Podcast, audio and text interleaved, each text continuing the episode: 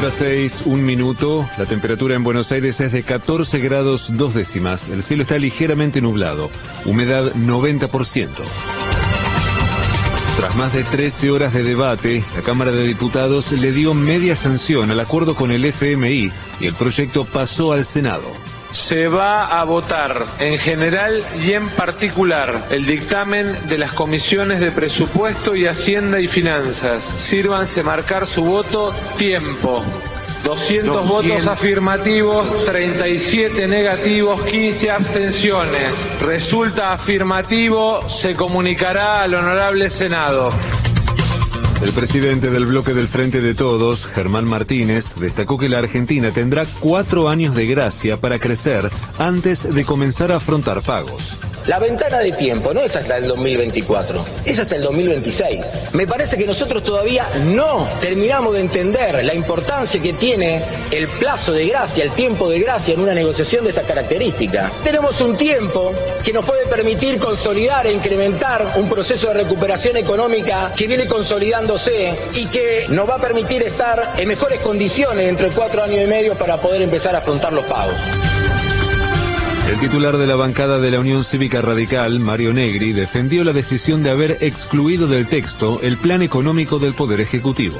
Tenga la tranquilidad, nosotros no estamos para cogobernar, nosotros no estamos para hacer una rueda de auxilio todos los días, nosotros venimos y acompañamos cuando lo que está en peligro es la gente, de lo otro se hace cargo el gobierno, nada más presidente.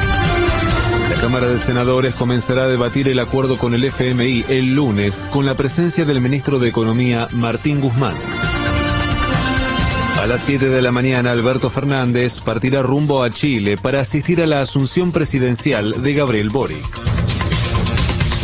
En el marco de la causa por la readecuación de los recursos de coparticipación porteños, la Corte Suprema le dio un plazo de 30 días para que la Nación y la ciudad negocien antes de emitir un fallo. En las últimas 24 horas se registraron 6.137 nuevos contagios de coronavirus y se confirmaron 54 muertes más por la enfermedad. Patria Grande. Tras la entrada en vigencia de la ley de matrimonio igualitario en Chile, se celebraron los primeros casamientos entre personas del mismo sexo. De afuera. Se llevó a cabo la reunión entre los cancilleres de Rusia y Ucrania, pero no hubo acuerdo para decretar un alto el fuego. Gracias a los corredores humanitarios, durante el jueves fueron evacuadas 40.000 personas de las ciudades ucranianas bajo fuego.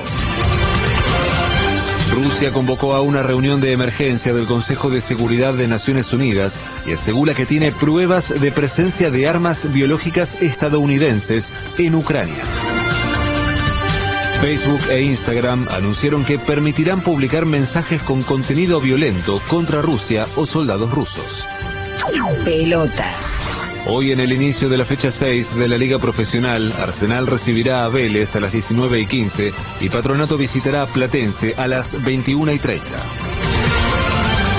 El cielo estará algo nublado por la mañana y despejado por la tarde y por la noche con una máxima de 24 grados. En este momento en Buenos Aires la temperatura es de 14 grados dos décimas. El cielo está ligeramente nublado, humedad 90%. Federico Martín. Panorama de la mañana. 750. Derecho a la información.